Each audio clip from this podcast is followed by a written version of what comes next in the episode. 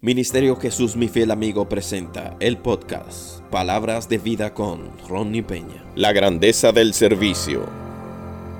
Una de las formas que el ser humano utiliza para alcanzar el éxito en la vida es estableciendo metas. La gran mayoría de estas metas son motivadas por el deseo de superación personal. Y cuando hablamos de deseo de superación personal, nos referimos a convertirse en personas influyentes para así conseguir una buena estima en la sociedad. Las personas que buscan insistentemente ser mayor que los demás, por lo regular son perseguidos por el orgullo y el egoísmo. La situación empeora cuando entendemos que todo lo que no están a nuestro nivel deben convertirse en nuestros súbditos, al ser dependientes de lo que podamos hacer. Hace poco tiempo, estuvo circulando en Netflix una película llamada El Hoyo.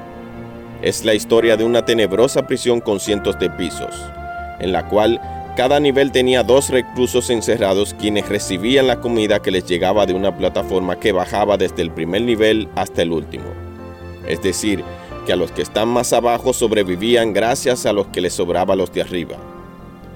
Esta historia no está lejos de la realidad.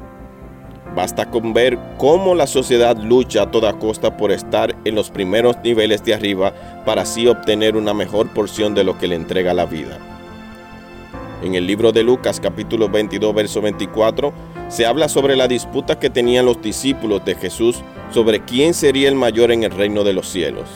Sin embargo, Jesús les refirió en el verso 25 y 26 cuando le dijo los reyes de las naciones se enseñorían de ellas y los que sobre ellas tienen autoridad son llamados bienhechores. Mas no es así con vosotros, sino sea el mayor entre vosotros como el más joven y el que dirige como el que sirve. Una de las grandes revelaciones del reino de los cielos es la actitud de servir a los demás. Filipenses 2.3 nos dice que nada hagamos por contienda o por vanagloria, antes bien con humildad, estimando cada uno a los demás como superiores a él mismo. Resultaría extraño para el mundo actuar de esta manera. Sin embargo, para nosotros los cristianos este debe ser nuestro estilo de vida.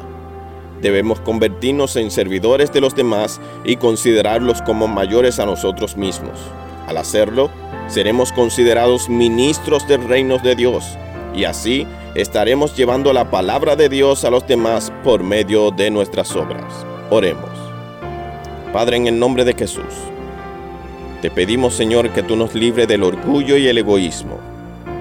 Permítenos poder servir a los demás así como tú lo has establecido en tu palabra. Que podamos brindar a otros la esperanza de que el reino de los cielos se ha acercado y que tu gloriosa venida está cerca. Amén. Si esta reflexión fue de bendición para tu vida, te pido que puedas compartir con tus familiares y amigos. También puedes seguirnos en nuestras redes sociales, estamos en Facebook como Jesús mi fiel amigo.rd y también puedes escribirnos un correo electrónico a Jesús mi fiel amigo rd.